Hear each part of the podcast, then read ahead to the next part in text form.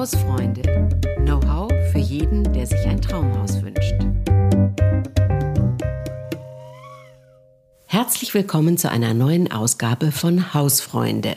Ich bin Gabi Miketta, die Chefredakteurin von Das Haus. Und hier im Podcast Hausfreunde geht es ja um das Know-how für alle, die sich ein Traumhaus wünschen – und ein Traumhaus hat meistens einen Garten und der will gepflegt werden. Darüber haben wir im Sommer schon öfter gesprochen. Heute geht es um den Winterschutz im Garten und ich habe einen Experten hier im Studio. Das ist Dieke van Dieken. Also das ist ein Mann, den können Sie alles fragen, das sage ich Ihnen gleich, gelernter Gärtner. Er ist ähm, Redakteur bei Mein Schöner Garten und hat selber auch schon oft in einem Podcast bei von Mein Schöner Garten, der heißt Grünstadtmenschen mitgemacht. Also, Dieke van Dieken ist gelernter Staudengärtner, war in verschiedenen Gartenbaubetrieben tätig, unter anderem Frankreich, USA. Nach dem Studium der Landschaftsarchitektur kam er dann zum Burda Verlag mit einem Redaktionsvolontariat und seit 2007 gehört er Diplom-Ingenieur zum Team von Mein Schöner Garten. Das ist ja, das wissen Sie vielleicht, die größte Gartenzeitschrift in Deutschland, die wir haben, mit einer enormen Auflage und da steht sowieso immer alles drin, was man wissen muss. Und heute hat er sich bereit erklärt, uns Rede und Antwort zu stehen. Herzlich willkommen. Hallo Gabi. Schön, dass ich da sein darf. Ja, das freut mich auch, weil ich, das gebe ich ja sofort zu, ich habe nur einen kleinen Garten und kenne mich nicht so wirklich gut aus. Aber ich habe natürlich viele Fragen. Und zwar, wir sind ja schon Mitte November, das muss man ja sagen, wir sind ja fast schon ein bisschen spät dran. Dieke, was muss man denn jetzt Mitte November noch tun, bevor der erste Frost so richtig kommt? Oder sind wir schon zu spät dran? Nein, zu spät dran sind wir auf keinen Fall. Kommt immer auf die Region an natürlich. Wenn man jetzt oben irgendwo in Alpen wohnt, da ist es natürlich jetzt schon mächtig kalt. Aber ich sag mal so im normalen Bundesgebiet, da geht es eigentlich noch von den Temperaturen. Da waren vielleicht so die ersten Nachtfröste schon, die leichten. Die meisten Pflanzen können das auch ab, sogar die meisten Kübelpflanzen können das gut vertragen. Und äh, oft werden die Pflanzen zu früh eingewintert oder auch ähm, die Kübelpflanzen zu oft reingeholt. Und ähm, ich lasse meine Kübelpflanzen, die ich selber habe, auch so lange draußen, wie es irgendwie geht, weil es im Winterquartier, je länger die da drin sind, äh, desto schneller kann zu Schädlingsbefall und so weiter kommen und auch so die Rosen abdecken und sowas. Das mache ich jetzt eigentlich erst, da fange ich jetzt erst so mit an, ähm, jetzt so ab Mitte November. Also der Zeitpunkt ist eigentlich sehr, sehr gut. Was ich jetzt schon, was man jetzt schon machen kann, ist ähm, zum Beispiel, dass du jetzt die Regentonnen ausleerst, natürlich die Schläuche, Gartenschläuche reinholst. Wenn du einen Teich hast, kannst du einen Eisfallhalter reinsetzen oder eben auch Wasserhähne, Außenwasserhähne die kann man ja auch abdrehen, weil man eigentlich am Garten nicht mehr groß gießen muss. Das sind so die, die wichtigsten ersten Tätigkeiten, die man jetzt so macht. Die man jetzt so macht. Aber lass uns doch einen Moment bei den ähm, Töpfen oder bei den Kübelpflanzen bleiben. Was muss denn da eigentlich wirklich ins Winterlager? Oder können manche, wenn die Töpfe natürlich frostfest sind, welche können denn auch vielleicht draußen bleiben? Ah, da gibt es tatsächlich einige. Da kommt es natürlich auch immer auf die Region an. Das muss ich mal einschränkend dazu sagen. Jetzt hier im, Südwesten, wo ich sitze, im Badischen, da ist es sehr, sehr mild. Das ist das sogenannte Weinbauklima. Da kann man alles Mögliche draußen lassen. Und wie gesagt, wenn man oben im Harz ist oder ähm, irgendwo an der, an der ostdeutschen Grenze, da wird es ja schon mal kälter. Da muss man so ein bisschen gucken. Aber ich sage mal so temperaturtechnisch was jetzt so, wenn es unter 0 Grad geht im Thermometer, dann muss jetzt so Zitruspflanzen oder auch Wandelröschen, Geranien, Fuchsien, die muss man reinholen, bevor es wirklich friert, müssen die eingewintert werden.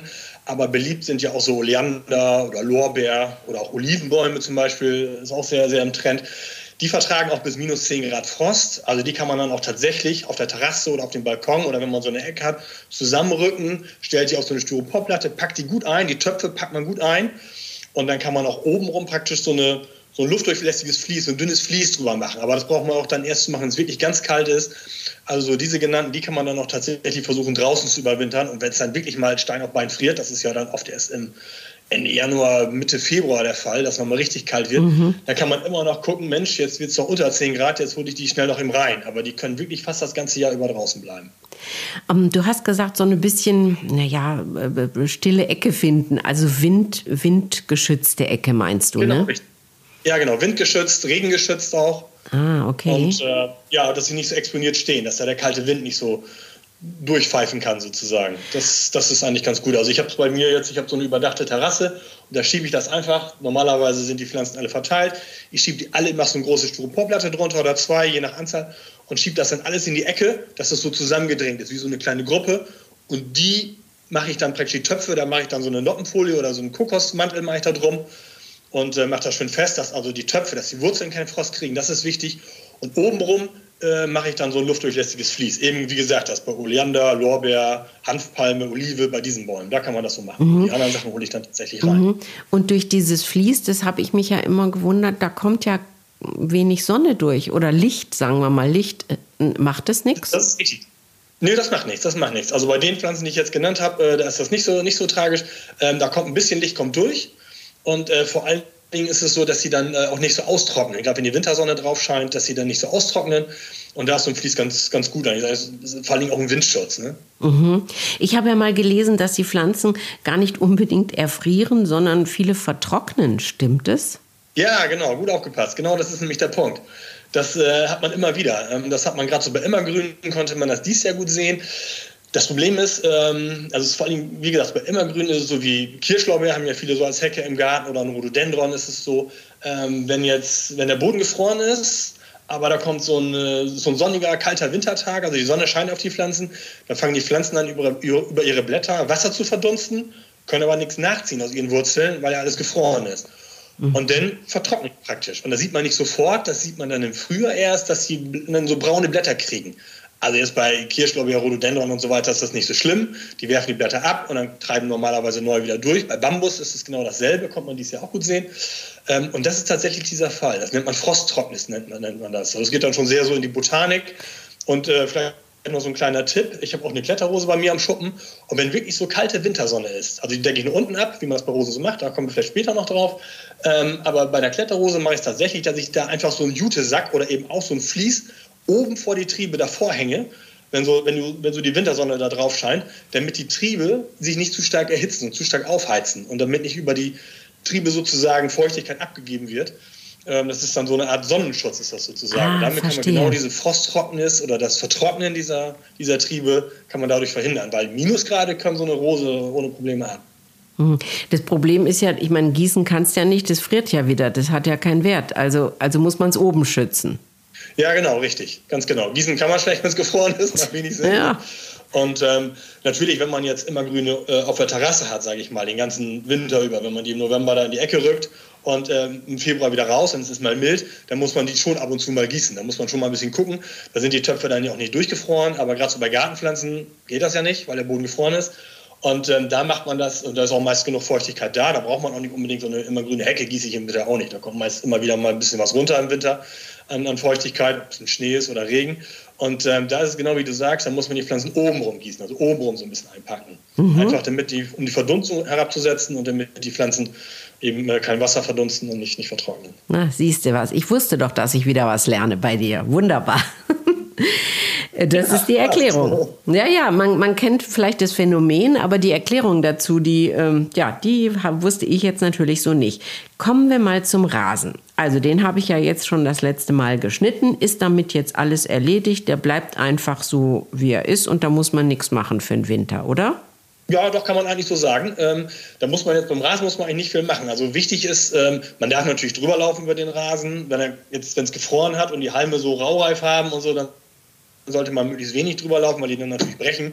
Das ist für den Rasen nicht weiter schlimm, sage ich mal. Ähm, aber äh, man kann da natürlich auch rüberlaufen, mache ich bei meinem Rasen auch. Man sollte vielleicht nicht gerade ein Fußballspiel drauf machen im Winter, weil das verträgt den Rasen nicht gut. Aber ansonsten Winterschutz muss man nicht machen.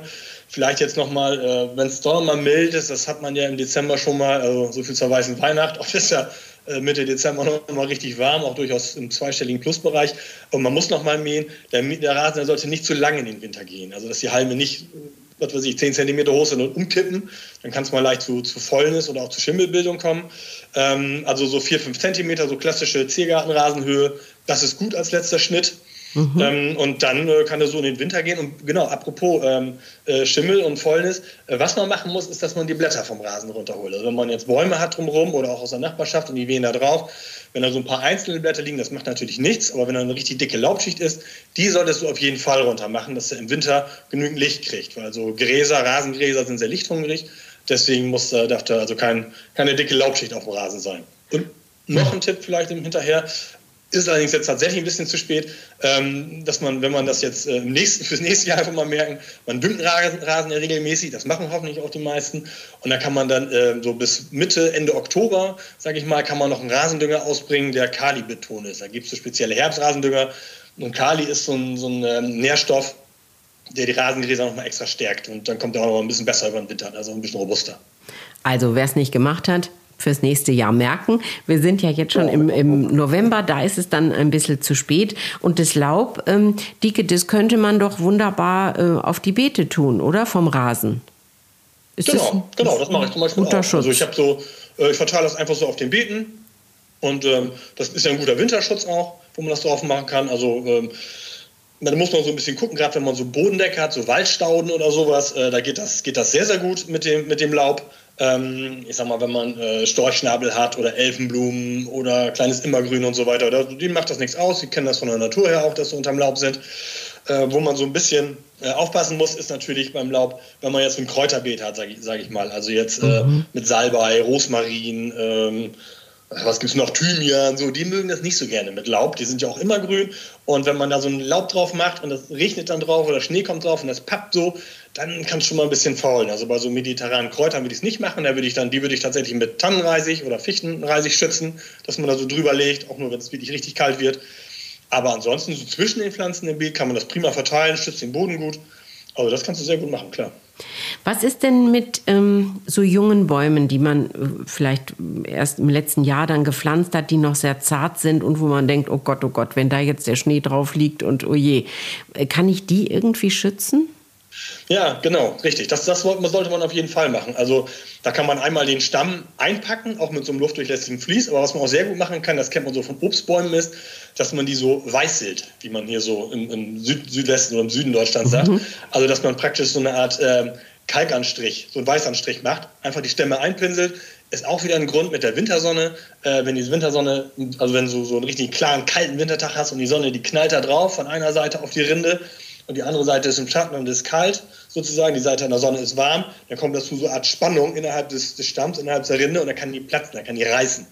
Das vor allen Dingen bei Bäumen so, bei jungen Bäumen oder eben auch bei Obstbäumen, die keine so eine dicke Rinde haben, sage ich mal, wie eine Eiche oder sowas. Ne? Die können das mhm. nicht gut ausgleichen. Solche Bäume, die sollte man jetzt auf jeden Fall weißeln. Ist übrigens auch ein guter Schutz im Sommer. Jetzt dieser Sommer war nicht so heiß, aber jetzt die letzten Sommer, da gab es noch einige Sonnenbrände, gerade bei jungen, frisch gepflanzten Bäumen. Und man sieht das immer öfter, gerade auch so im Landschaftsbau. Ähm, äh, habe ich ja früher auch gearbeitet. Und wenn die im Sommer Pflanzungen machen, dass die die direkt im Sommer schon anpinseln, einfach damit das Sonnenlicht durch die weiße Farbe, durch den weißen Kalkanstrich besser reflektiert werden und nicht so stark aufheizen. Nicht so also aufheizen, ja. kann man jetzt gut machen und ist für Sommer auch gleich ein guter Effekt. No, siehste, gut. Also, äh, du hast vorhin schon gesagt, ähm, die Kräuter vertragen das Laub nicht so gut, das sollte man nicht machen. Was ist denn mit einem Gemüsebeet? Oder einem Hochbeet, sage ich mal, wo man Gemüse drin hatte. Was muss man da irgendwas machen oder einfach lassen? Nee, das, das kann man einfach lassen. Da ist natürlich jetzt, also der, die, große Gemüseernte ist jetzt vorbei. Die ist vorbei, jo. Es gibt immer noch ein paar Sachen. Ähm, klassisch ist hier so der Grünkohl, so aus meiner ostfriesischen Heimat, so die Nationalpflanze, sage ich mal. Da muss immer erst ein Frost drüber. Dann ist er nicht mehr so bitter, dann kann man den dann eben abernten und ähm, kochen. Äh, Rosenkohl auch, so klassische Kohlarten, Feldsalat und Winterlauch kann man auch den ganzen Winter durchernten. Aber so äh, andere Sachen, äh, die sind die Beete jetzt einfach abgeräumt. Wer daran gedacht hat oder Lust dazu hatte, hat auch vielleicht eine Gründüngung noch eingesät im, im, Sommer. Die kann man im Winter einfach drauflassen und im nächsten Frühjahr unterarbeiten. Oder wenn man so wie hier jetzt auch im, im, im, ähm, bei uns hier im Badischen ist der Boden sehr, sehr lehmig und sehr fest. Da ist vielleicht noch so ein, ein kleiner Trick, das ähm, hat aber auch schon mein Opa in Ostfriesland früher mal gemacht. Der hat im Herbst immer den Kartoffelacker umgegraben. Und dann lagen die Schollen da so grob drauf. Also da hat man so dicke Schollen gehabt. Und wenn dann der Frost da drüber geht im Winter, dann wird das ganz fein und krümelig. Das ist so die Frostgare. Das ist so ein so ein Gärtnertrick aus alter Zeit, sag ich mal, der aber immer natürlich noch wunderbar funktioniert. Also wenn ihr wirklich einen leeren Acker habt und ihr wollt den nächstes früher bestellen, ruhig jetzt nochmal umgraben, braucht ihr auch gar nicht so klein zu hacken, dann könnt ihr einfach so umgedreht liegen lassen, die Schollen und durch die Frosteinwirkung, also Wechsel aus Wasser und Temperatur sozusagen, ähm, werden die Schollen aufgesprengt und äh, werden so schön feine krümelige Erde. Also das ist das Einzige, was man so theoretisch mit einem abgeernteten Beet jetzt noch no, machen kann. Wunderbar, da erledigt dann der Frost die Arbeit. Auch gut. Ja, richtig. Genau, das ist praktisch. Ne? ja, also den Acker habe ich jetzt nicht. Ich habe ja nur ein Hochbeet, äh, wo ich mich immer wieder äh, versuche, ähm, ja, Gemüse, ein paar Kräuter. Man kann natürlich auch jetzt einfach, man kann es Hochbeet, muss es ja nicht zwingend mit Gemüse bepflanzen. Also man kann ja auch da äh, andere Sachen reinsetzen. Ich sag mal, du kannst ja auch, das hat man ja meist in Hausnähe, kann gucken, dass man da irgendwie eine, eine blühende Heide reinsetzt oder eine, ein Hornfeilchen gibt es jetzt sehr viel, solche Sachen. Alpenfeilchen vielleicht auch, wenn es jetzt ein bisschen unter Dach ist und, und nicht friert, mhm. ähm, ähm, dass man einfach nochmal so einen kleinen Farbflex drin hat damit es nicht ja, ganz so trist aussieht. Aber Gemüse anbauen, ja, das äh, nee. macht man jetzt natürlich nicht. Nee, das, also ich bin da sowieso nicht, ähm, äh, also meine Erfolge, ich will es mal so formulieren, meine Erfolge sind begrenzt und insofern ähm, hab, wollte ich nur noch mal nachfragen, weil ich meine, das ist natürlich so ein bisschen Selbstversorgung, das haben wir ja alle in den letzten, ja, zwei Sommern oder so ähm, doch versucht oder viele von uns, ja, dass man ein bisschen im Garten was anbaut. Wir hatten ja nun auch viel Zeit zu Hause ähm, und das ist, glaube ich, schon so ein Thema, das, das interessiert viele. Ja? Wie, wie kann ich damit umgehen? Ja, absolut. Das merken wir bei uns beim Heft auch oder auch online, also bei beiden, sowohl bei dem, äh, beim, beim klassischen Manchener Gartenheft, aber auch bei der Online-Seite natürlich. Das sind ganz große Themen. Ich habe jetzt im letzten Jahr auch so einen äh, Online-Gemüsekurs haben wir gedreht, so einen E-Learning-Kurs und ähm, den muss man kaufen, sag ich mal, aber dafür hat man dann eben viel Videos und eine Beetskizze und eine Gemüsefibel, wo alles auch das drinsteht, was ich jetzt gerade so zum Gemüse und zum Nutzgarten erzählt habe. Ja. Und ähm, der läuft auch sehr, sehr gut und daran merken wir einfach auch, dass das, äh, dass das echt ein Thema ist. Ne? Aha, und wie finde ich den? Sag doch mal kurz. Das ist der Online-Gemüsegarten, ähm, den findet man bei Mein Schöner Garten online. Bei Mein Schöner, also mein schöner Garten.de und dann Gemüse. Gemüse oder so eingeben, mhm. dann, dann findet man den. Na wunderbar, das ist doch ein ähm, guter Tipp fürs nächste Jahr. Ähm, wir machen weiter mit dem Winter. Jetzt kommen meine Rosen. Also ich habe viele Rosen, wundervolle Rosen, verschiedene Sorten.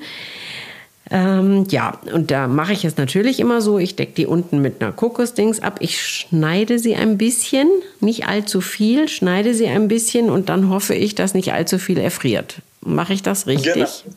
Wenn man, also ich schneide meine Rosen gar nicht. Das ist eigentlich so der größte Fehler, den man machen kann. Ein bisschen ah. schneiden ist okay. Gerade auch wenn das so ineinander gewachsen ist, damit man den Winterschutz unten besser anbringen kann und nicht ständig mit dem Pullover drin hängen bleibt, sage ich mal. da mache ich das durchaus auch. Aber an sich äh, Rosen nicht schneiden im Herbst. Das ist ganz, ganz wichtig. Also man schneidet die wirklich erst im Frühjahr. Klassisch erfahrene Gärtner wissen das, wenn die Forsythie blüht. Ähm, schneidet man die, also man hat auch keinen bestimmten Stichtag, weil die Forsythie in Bayern anders blüht als in Rheinland, sage ich mal, oder in Berlin. Das ist mal so ein guter Gradmesser. Sobald die Forsythie blüht, wird die, wird die, Rose geschnitten und im Herbst möglichst oben die Finger davon lassen. Ähm, mhm. Und ich decke meine Rosen ähm, auch fang jetzt erst ab, habe ich auch eingangs schon gesagt, fang jetzt erst an, meine Rosen abzudecken. Äh, einfach indem ich die anhäufel, also ich häufel so ein bisschen Erde zusammen, beziehungsweise meistens nehme ich einfach so äh, Gartenerde, ähm, die ich so habe aus, dem, äh, aus dem Kompost oder aus dem Sack oder die ich so im Beet noch habe und häufel die so, ja, so 10, 15, 20 Zentimeter häufig unten diese Basis an sozusagen bei den Rosen und deckt dann, macht da noch so Tannenreisig drüber extra. Das ist, um die Veredelungsstelle zu schützen, weil die Veredelungsstelle soll nicht erfrieren. Dann habe ich irgendwann nur noch eine Wildrose da, aber die schönen Blüten leider nicht mehr. Okay. Und ähm, ansonsten ähm, halte ich mich dann mit der Schere zurück und dieses Anhäufen mache ich tatsächlich auch erst, äh, wenn ich, äh, also wenn es wirklich dauerhaft unter 5 Grad geht, sage ich mal dann, dann decke ich die Rosen sozusagen ein. Das kann man mit allen Rosen so machen. Und Rosen im Topf, was du meintest, äh, vielleicht ist auch so, dass man tatsächlich eine Kokosmatte um die Töpfe macht, dass man die Töpfe auf eine Holzplatte stellt. Ähm, einfach mhm. damit die, äh, mit der Topf keinen Frost kriegt, mit die Wurzeln keinen Frost kriegen. Und mhm. dann eben noch bei der Kletterrose, da kann man es noch machen, wo die Triebe wirklich so weit ranken, dass man da oben noch irgendwas drum hüllt. Oder bei einer ich habe mir fällt noch was ein, genau, Hochstammrosen. Auch ein extra Thema. Kennst ja, ne? Die ja. Stamm sind. So oh, da habe ich auch zwei.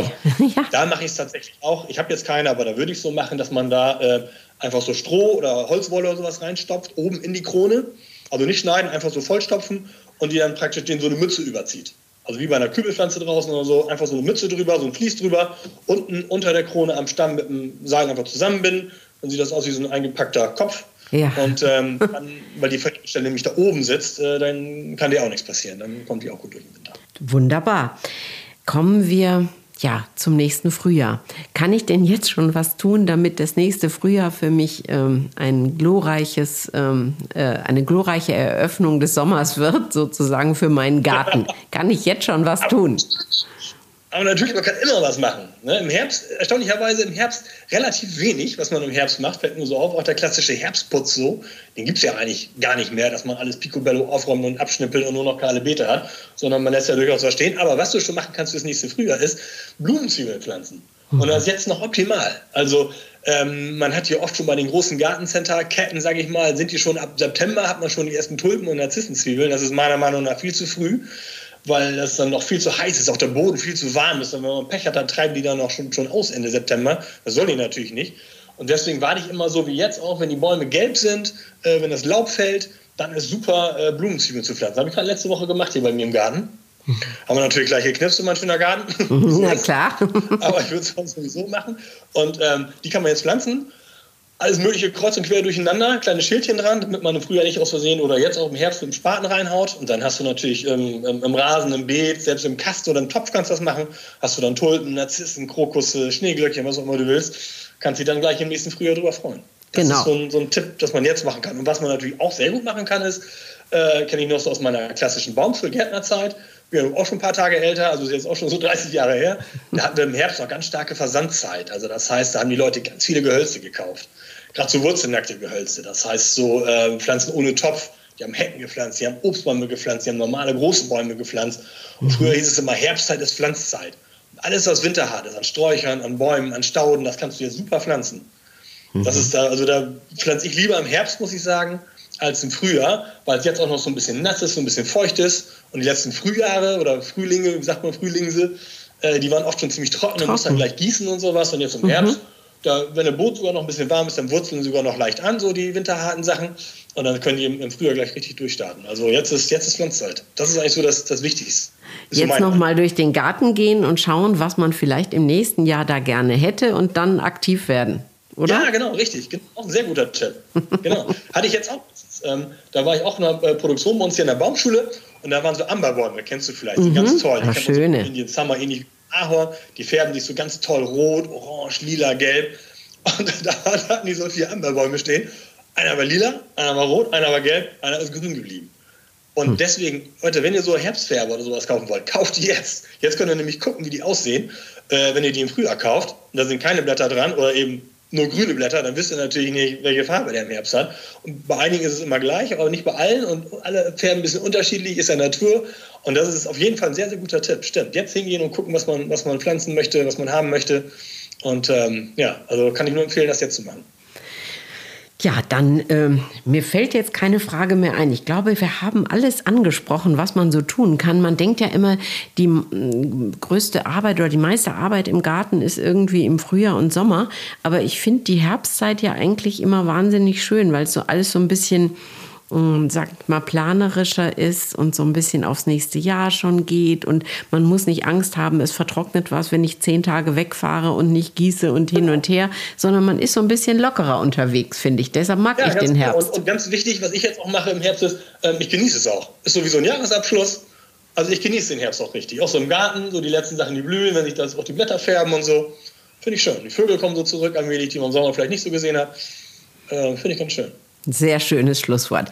Dieke van Dieken der Gartenredakteur, Spezial für Staudengärtner und äh, wirklich ein Kenner der Materie. Das haben Sie jetzt gehört oder durften Sie hören von Mein Schöner Garten. Und wenn Sie auf meinschönergarten.de gehen, finden Sie noch viele, viele Sachen, die der Dicke äh, Ihnen noch beibringen kann und die Sie lernen können von ihm. Und Sie können natürlich auch gerne auf haus.de gehen, auf unsere Seite.